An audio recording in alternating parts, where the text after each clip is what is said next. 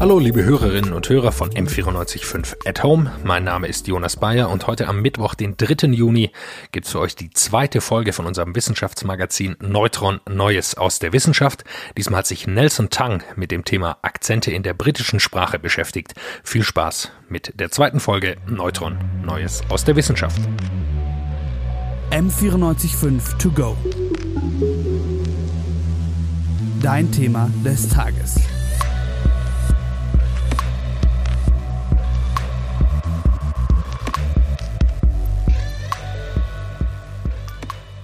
Thank you for traveling with Deutsche Bahn oder My English is not the yellow from the egg. Witze über den deutschen Akzent kennen wir alle, aber wie sieht das eigentlich in der Wissenschaft aus? Darüber möchte ich heute sprechen mit Holger Mitterer. Er ist Sprachforscher und hat im Februar mit zwei weiteren LMU-Forscherinnen eine Studie dazu veröffentlicht, wie deutsche Englischlernende ihren eigenen Akzent wahrnehmen. Herr Mitterer, schön, dass Sie da sind. Danke für die Einladung. Immer gerne. Äh, die Ergebnisse dieser Studie könnten für uns alle interessant sein, weil wir ja alle Englisch lernen oder äh, zumindest als zweit, äh, zweite Fremdsprache sprechen. Und deswegen vielleicht meine erste Frage, können Sie sich kurz vorstellen, wer Sie sind, wie Sie zur Sprachforschung gekommen sind? Äh, genau. Ähm, ja, ich bin eigentlich von Hause aus kein Sprachforscher, sondern Psychologe. Bin aber dann über die Sprachpsychologie in die Linguistik gekommen und habe eine lange Zeit am Max-Planck-Institut für Psycholinguistik in Nijmegen verbracht und von dort bin ich dann an die Universität von Malta, wo ich hier am Department for Cognitive Science bin und immer noch Sprachforschung mache. Und tatsächlich ist die Studie, die ich jetzt mit den Münchner Forscherinnen gemacht habe, tatsächlich eine vormalige Kollegin von mir vom äh, Max-Planck-Institut, Eva Reinisch. Okay, super. Ähm, dann Ihre Hypothese war ja in der Studie, ich habe die natürlich auch gelesen, äh, dass man das eigene Englisch immer als akzentfreier wahrnimmt als das von anderen oder seine eigene, seine eigene Fähigkeit, akzentfrei Englisch zu sprechen, überschätzt. Welche Forschung gab es denn schon zu dieser Hypothese oder wie sind Sie auf diese Vermutung gekommen? Eigentlich entsteht sie aus einem Paradox, wenn man verschiedene äh, Befunde aus unterschiedlichen Bereichen zusammennimmt. Es gibt eine Technik, mit der man zum Beispiel, wenn jemand spricht, automatisch das Sprachsignal ein bisschen leicht verändern kann, so dass ein ähm, A ein bisschen mehr wie ein O klingt. Ähm, und die Versuchspersonen merken das nicht unbedingt ähm, bewusst, sind aber in der Lage, dann so sagen, ihr A noch A-mäßiger zu machen, dass es immer noch wie ein gutes A klingt. Das heißt, wir wissen, eigentlich hören wir uns die ganze Zeit zu und sind ständig in der Lage, unsere Sprachproduktion zu verbessern, wenn sie eben nicht mehr ganz toll ist. Ähm, auf der anderen Seite sehen wir aber sozusagen, dass ähm, deutsche Muttersprachler eigentlich auch einen Ak deutschen Akzent bei anderen ohne Probleme wahrnehmen. Also äh, es gab da irgendwie mal einen Werbespot von der Berlitz äh, Company, um besser Englisch zu lernen. Und ähm, da ging es dann darum, dass ein äh, Mitarbeiter der Küstenwache hört von einem Schiff, uh, We are sinking, we are sinking, und er und antwortet, What are you thinking about? Und jeder lacht drüber, aber 90 Prozent derjenigen, die darüber lachen, inklusive meiner selbst, machen genau denselben Fehler. Also es fällt mir immer wieder auf, wenn ich mal Aufnahmen von mir höre, dass ich tatsächlich den klassischen deutschen Fehler mache und das TH als S ausspreche. Also wie geht das? Auf der einen Seite scheint es so zu sein, dass wir uns sehr einfach verbessern können, wenn wir äh, einen Fehler hören.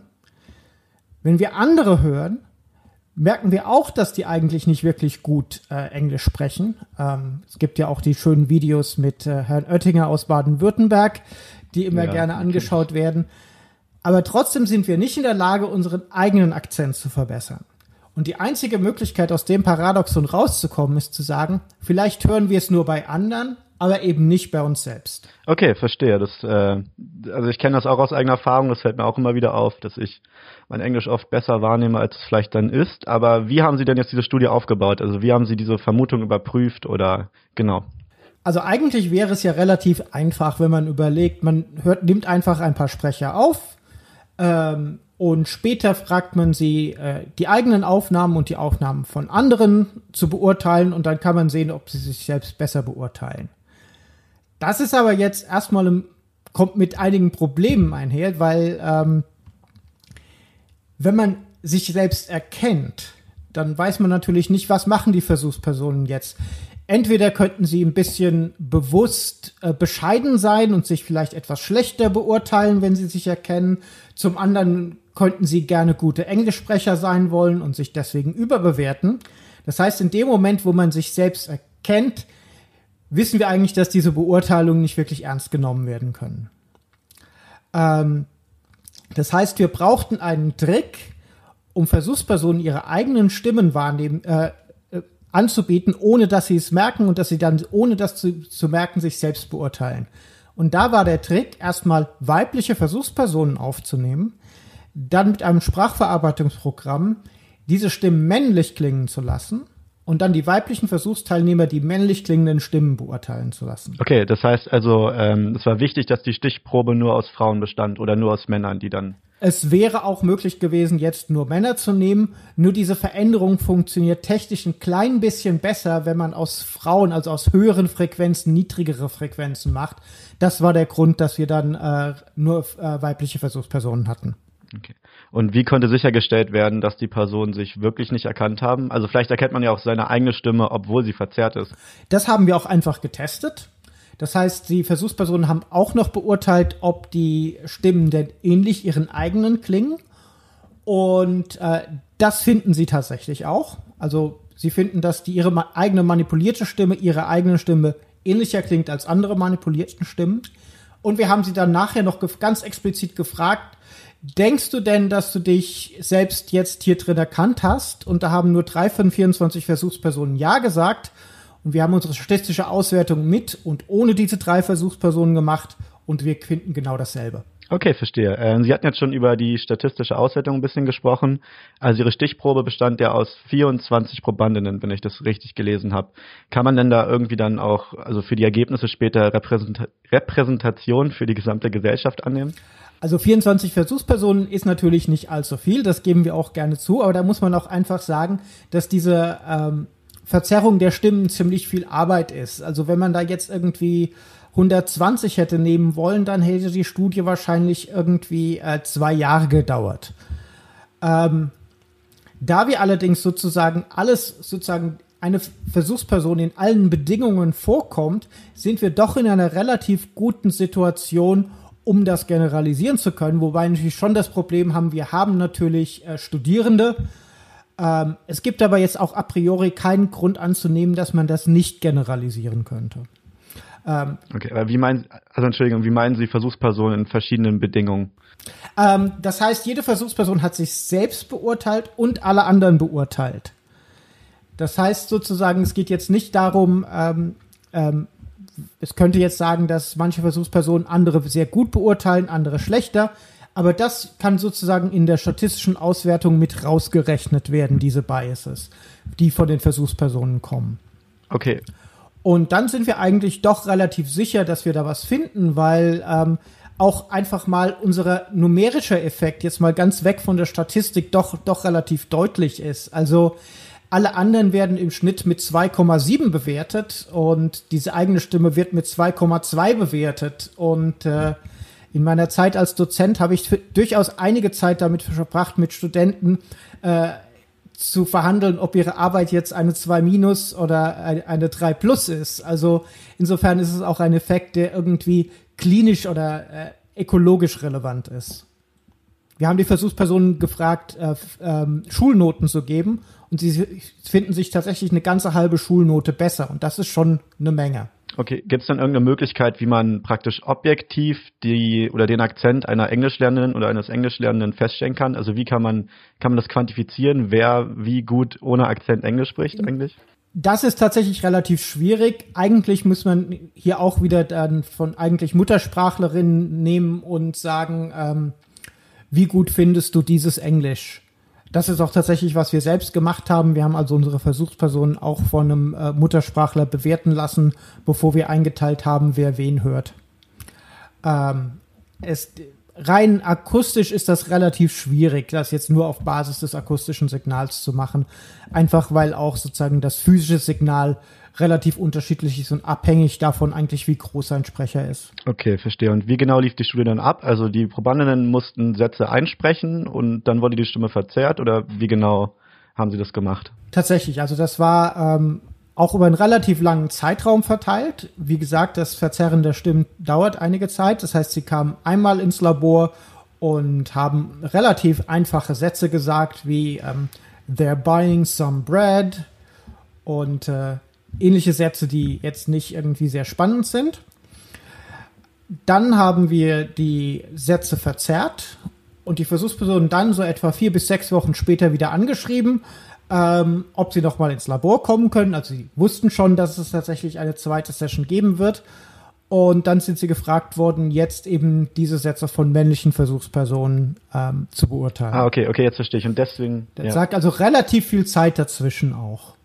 Okay, okay, jetzt verstehe ich das auch. Deswegen nur weibliche Probandinnen, damit wirklich sicher gegangen werden konnte, dass sie sich selber möglichst nicht erkennen, weil sie ja denken, genau. sie hören männliche Stimmen. Okay. Ah, okay, jetzt habe ich verstanden. Gab es denn irgendwelche Probleme bei der Forschung oder ähm, sind irgendwelche Schwierigkeiten aufgetreten im Studienverlauf? Eigentlich nicht. Also es war natürlich, ähm, wir waren uns relativ unsicher, ob wir das finden würden. Das war sozusagen ein, ein High-Risk, High-Gain-Project. Äh, wir waren uns komplett unsicher, ob wir das finden würden oder nicht. Ähm, das Verzerren der Stimmen hat relativ gut funktioniert. Wir waren auch sehr froh, dass die äh, Münchner Studentinnen alle sehr zuverlässig waren und wieder zurückgekommen sind. Äh, also hier ein Lob an die äh, Tugend der, der, Münchner Studentinnen. Der LMU, okay, gut, das, das ist notiert. Und ähm, insofern lief das Projekt eigentlich relativ äh, gut durch. Okay, und was haben Sie dann am Ende beobachten können? Also welche Ergebnisse gab es? Äh, überschätzt man seinen, also seinen eigenen Akzent wirklich oder? Ja, also wie ich hatte es ja schon mal gesagt, es ist tatsächlich sozusagen eine halbe Schulnote und das ist auch tatsächlich relevant und wir gehen davon aus, dass das auch wirklich eine Rolle darin dabei spielt, dass wir eben unseren Akzent nicht mehr wirklich ähm, signifikant verbessern. Also ich habe zehn Jahre in den Niederlanden gelebt und äh, auch nach zehn Jahren wusste nach zwei Halbsätzen jeder Niederländer, dass ich aus Deutschland bin. Okay, ähm, und was bedeuten diese Ergebnisse jetzt für die für die weitere Forschung? Also wo könnte man jetzt ansetzen und vielleicht neue, umfassendere oder äh, ja, neue Studien durchführen? Ähm, also einmal ist es ganz deutlich eine Vorlage für die komputationelle Linguistik, dass wir sozusagen externes Feedback brauchen.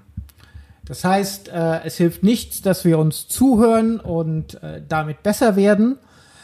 Ähm, ich weiß noch, äh, in meiner eigenen Schulzeit hatten wir zum Beispiel einen englischen Muttersprachler als äh, Lehrer, der dann uns immer gesagt hat, ähm, ähm, wir hörten das natürlich als Think, Think, Do you hear the difference? Und jeder denkt, dachte, was will er? Das heißt, wir brauchen irgendwie die Möglichkeit, objektives Feedback zu kriegen.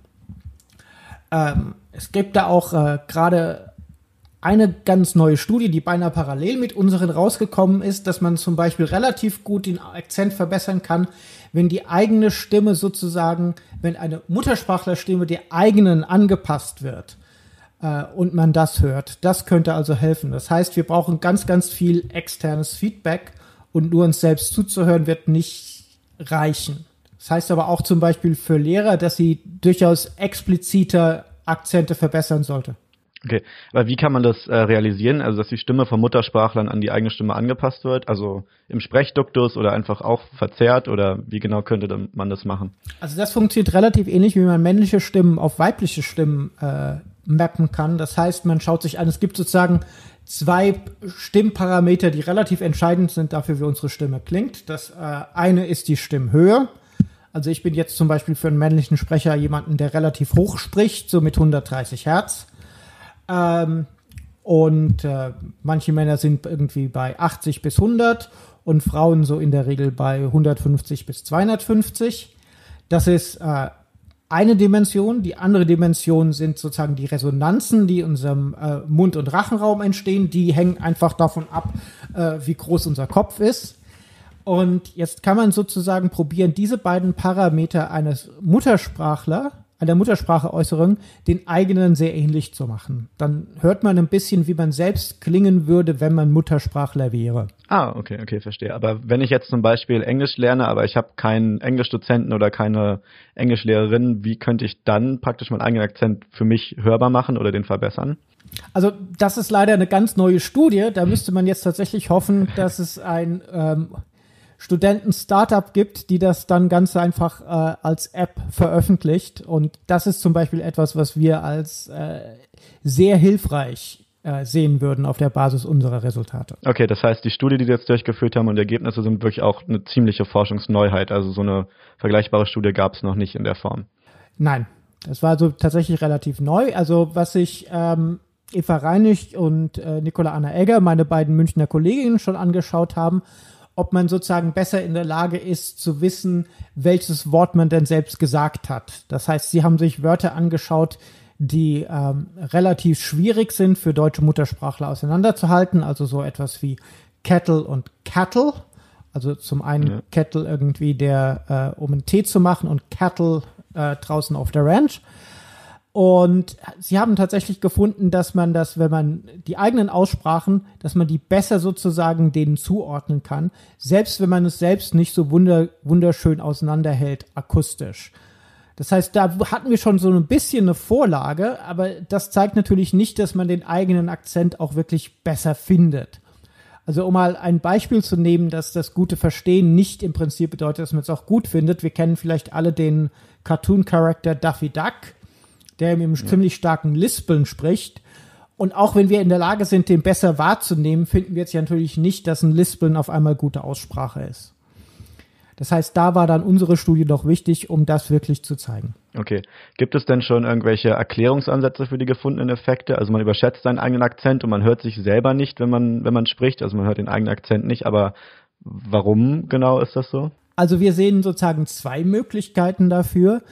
Äh, eine Erklärung hängt durchaus zusammen damit, dass mit dem Verstehen und wie leicht man etwas versteht also wir haben ja gesehen, dass man sozusagen die eigene Stimme in der Fremdsprache besser versteht, selbst wenn es um Wörter gibt, die wir deutsche Muttersprache nicht so gut auseinanderhalten. Ähm, und wenn wir etwas in der Fremdsprache gut verstehen, dann finden wir das auch gut. Das wäre eine Möglichkeit. Die andere Möglichkeit ist ähm, der sogenannte Mere Exposure Effekt.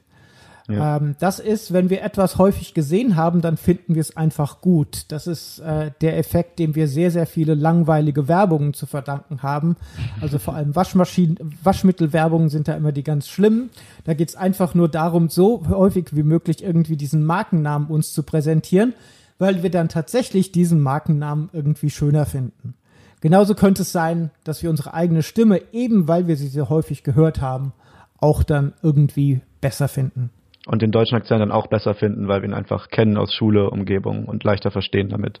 Ja, also gerade nicht nur den deutschen Akzent, sondern ja. wirklich unseren, den eigenen Akzent, den man selbst hat. Dass wir den, weil wir eben genau den eigenen Akzent, also nicht den deutschen Akzent, sondern die eigene Version des deutschen Akzentes, dass wir den eben, weil wir ihn so gut kennen, äh, deswegen besser finden als den von anderen. Okay, gibt es denn schon irgendwie weitere Forschungsaussichten, um diese bei einer Erklärung, die die jetzt gebracht haben, irgendwie empirisch zu belegen oder ist das äh, wirklich, ja?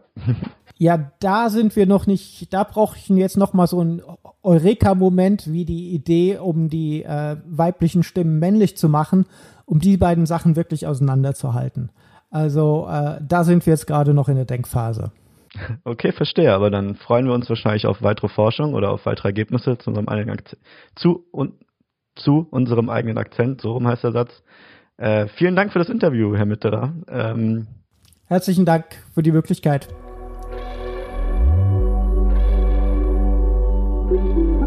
M945 to go.